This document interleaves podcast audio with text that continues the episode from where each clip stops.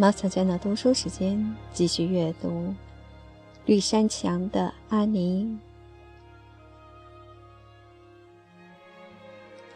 第三章。Marina c a s p e r t 吓了一跳。马修一推开门，Marina 便赶紧迎了上来。可是，当他的目光落在这个孩子身上时，一双热切明亮的眼睛。两条红彤彤的长辫子，衣服又旧又短，个头又瘦又小，不由得停住了脚步。Matthew Casbert，这是谁呀？他随口就问。那个男孩子呢？没有什么男孩。Matthew 唯唯诺诺地说：“只有他在那儿。”他朝那孩子点点头，突然想起他还没打听过他叫什么名字。没有男孩，可是一定得要个男孩呀！Marina 不肯罢休。我们不是和斯潘塞太太说好了要领个男孩吗？还托人带了口信呢。嗯，没有，他带了他来。我特意问过站长，只好把他带回家。不管出了什么差错，我也不能把他扔火车站不管了。好啊，看你干的好事儿！Marina 脱口而出。在这场对话中，孩子一直默默地听着，目光在两人身上移来移去，满面的欢喜劲儿早已不知跑到哪儿去了。他似乎完全明白了那些话的意思，于是他把那珍贵的手提包往地上一扔，小手攥得紧紧的，冲上一步，激动地嚷道：“你们不要我！你们不要我！就因为我不是男孩！”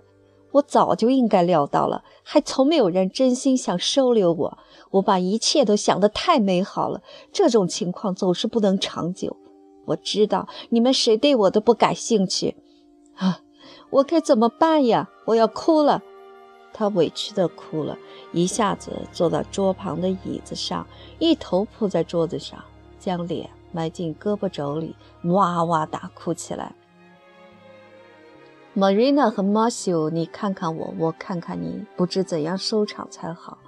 没办法，最后还是 Marina 硬着头皮开口了：“行了，行了，犯不着为这事儿哭成这样。怎么犯不着？”孩子猛然抬头，满脸都是泪痕，嘴唇还在颤抖。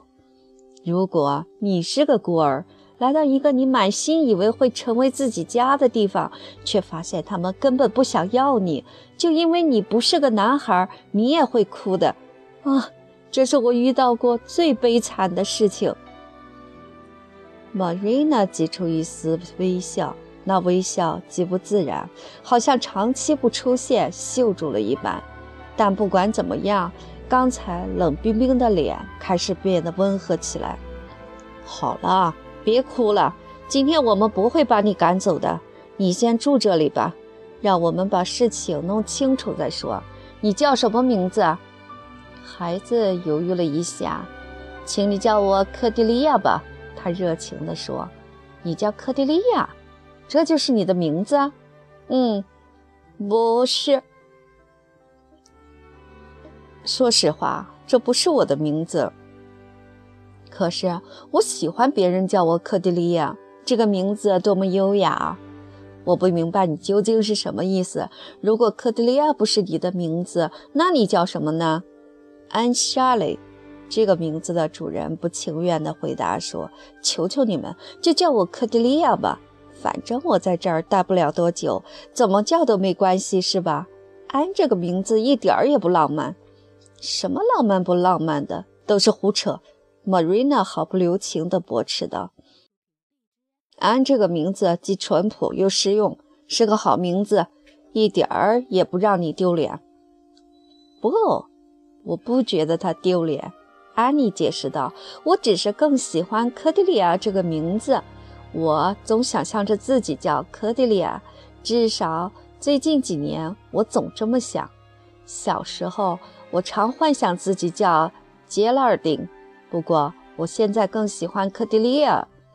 不过，要是你们非叫我安的话，就请在安字的后面加个字母 E，可以读成 Annie。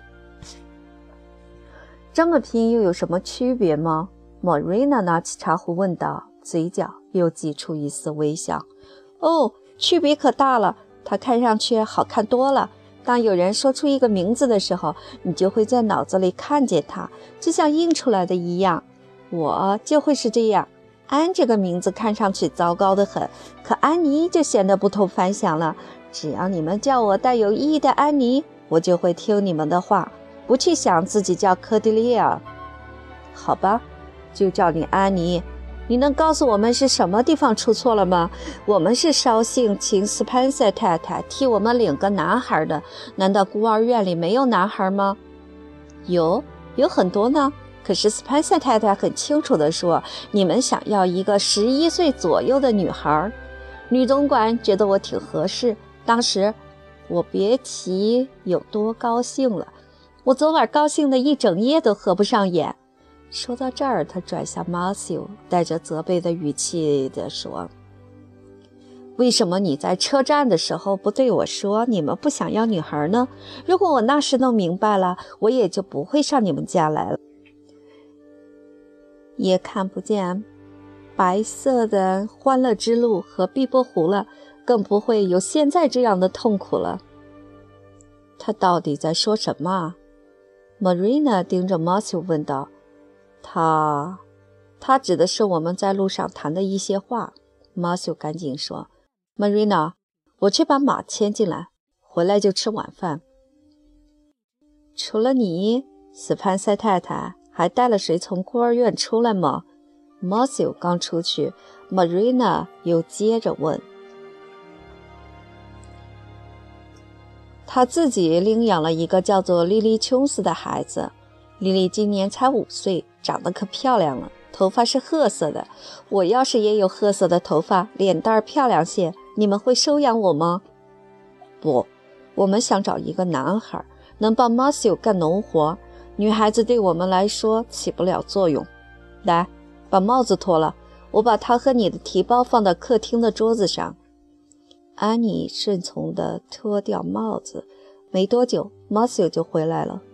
他们坐下开始吃晚饭。安妮一点胃口也没有，只是稍微咬了几口黄油面包，慢吞吞地吮着盘子旁边扇形小玻璃碟里的酸苹果酱。但却很少咽下去，实际上没有吃什么东西。你什么也没吃啊？Marina 严厉地看着他，好像不吃饭是个要命的缺点。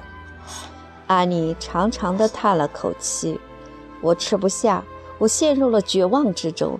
当你毫无指望的时候，你能吃得下饭吗？”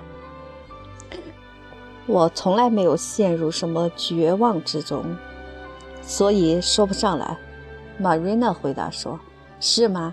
那你有没有试着想象自己陷入绝望境地呢？”“不，我没试过。”“那么我怎么说你也不会明白了。这真是一种非常难受的感觉。我刚要吃饭，喉咙就被什么东西堵住了，弄得你什么也吞不下，哪怕是一小块巧克力糖。两年前我吃过一块巧克力糖，真是好吃极了。”从那以后，我常常梦见自己有好多好多的巧克力糖，可就要吃的时候却醒了过来。请你别生气，所有的东西都非常好吃，可我一点儿也吃不下。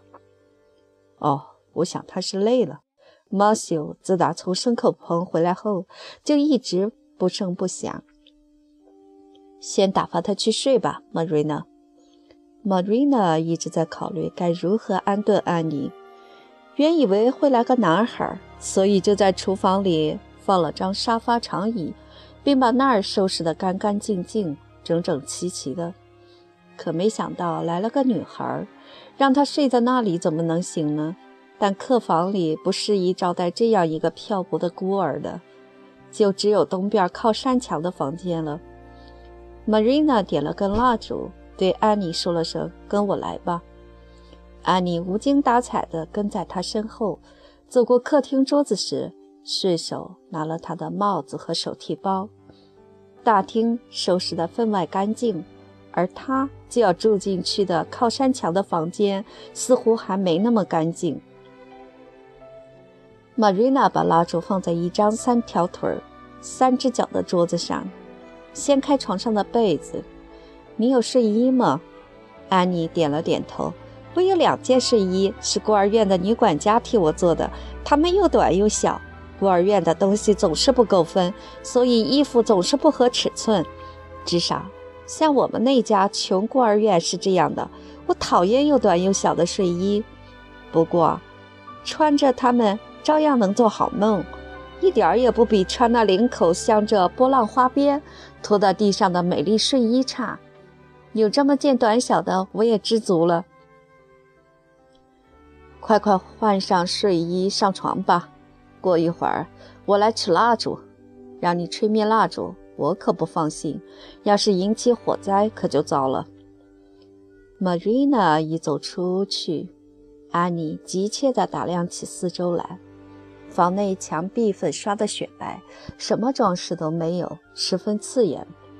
他想，他们没有装饰品，该多痛苦啊！地板上也是空空荡荡的。只是正中铺着一张他从没见过的圆形草编地席。屋子的一个角落里摆着一张高高的老式床，竖着四根黑漆漆的、弯得低低的柱子。另一个角落里放着前面提到的三角形桌子，桌子上放着一个鼓鼓的红天鹅绒针插。这个针插看上去很硬，哪怕最尖利的针头。也会被折断。桌子上方的墙上挂着一面六英寸宽、八英寸长的小镜子。桌子与床中间有一扇窗户，挂着洁白的细纱布窗帘。窗子对面是洗脸盆架。房间里充满了难以形容的冰冷的氛围。安妮害怕得浑身打颤，她抽泣着，飞快地脱掉衣服。穿上短小的睡衣，猛地扑到床上，把脸深深地埋进枕头里，又抓过被子蒙住头。当玛瑞娜回来取蜡烛时，只见地上胡乱地扔着安妮的那些缝制粗糙的衣服。不过，从床上弄得乱七八糟的被子来看，安妮还在房间里。Marina 从容地把安妮的衣服捡起来，整整齐齐地放到一把干净的黄椅子上，然后拿起蜡烛，走到了床边。晚安，Marina 用有些生硬但却和善的口气说道。安妮突然把我苍白的小脸和大大的眼睛从被子下面露出来，责备地说：“你明明知道这是我一生中过得最糟糕的夜晚，还说什么晚安呢？”随后，他又蒙住了头。Marina 慢慢地走到厨房，开始洗晚饭用过的碟子。Matthew 正在抽烟，这表明他心烦意乱。他很少抽烟。Marina 认为抽烟是一种恶习，所以坚决反对。不过，在某些时候、某些季节，他不由自主地总要抽上几口。男人。总是要有地方发泄自己的感情。Marina 了解这一点，就装作没看见。真没想到会发生这种事情，他怒气冲冲地说：“这都是自己不去，托人带口信儿的后果。Loft Spencer 先生的亲戚不知怎么弄错了那个口信。总之，明天我们得有一个人驾车去找 Spencer 太太。”向他问问清楚，这个女孩也得送回孤儿院去。嗯，我猜应该这样。马修迟疑道：“你猜应该这样？难道你自己不知道吗？”话得说回来，他实在是个讨人喜欢的小家伙。玛瑞娜，他满心想留下来，现在却要把他送回去，未免有点太那个了吧？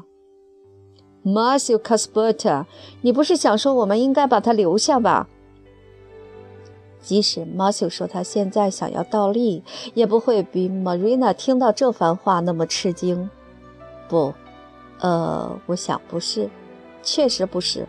马修支支吾吾地说，被 Marina 这么一逼，他又心神不宁了。我想，我们是不大可能把他留下的。我说我们肯定不能把他留下，他会带给我们什么好处呢？也许我们会对他有好处。马修突然冒出这么一句：“马修·卡斯伯特，我已经看出来了，那个小孩给你灌迷魂汤了，你想收养他？哎呀，他真是个有趣儿的小东西。”马修坚持自己的意见。要是你听到我们从火车站回来这一路上谈的话，那该多好啊！哼，他可是够伶牙俐齿，我一眼就看出来了。这也不是什么长处。我不喜欢叽叽喳喳的孩子。要收养孤儿，我也不想要一个女孩。就算是女孩，我也不想要她这种类型。这孩子身上有种让人琢磨不透的东西，不行，得赶紧把他送回去。我可以雇一个法国男孩帮我干活，猫修说。他可以留下来陪你。这么个孩子给我作伴，简直就是活受罪。Marina 干脆地回答。而且我也不打算把他留下。那好吧，当然就照你说的办吧，Marina。马修边说边站了起来，放下烟斗。我去睡了。马修上了床。Marina 收拾好碗碟，愁眉不展地回房睡觉了。在楼上靠东边山墙的屋子里，一个孤苦伶仃、缺爱少怜、无依无靠的孩子流着眼泪，慢慢地进入了梦乡。